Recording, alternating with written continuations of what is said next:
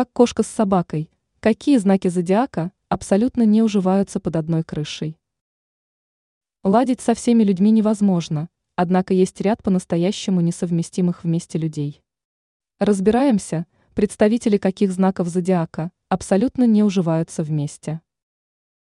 Овен и Телец. Когда вместе сходятся два упрямца, вы сами прекрасно знаете, что их пикировки могут продолжаться до бесконечности. И оба эти знака как раз отличаются завидным упрямством.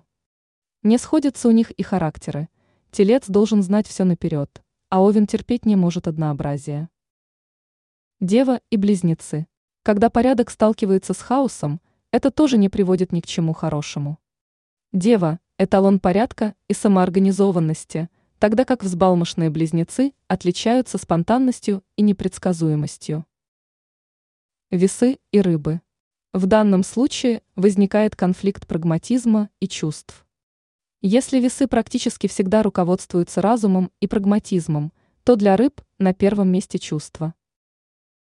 Скорпион и лев.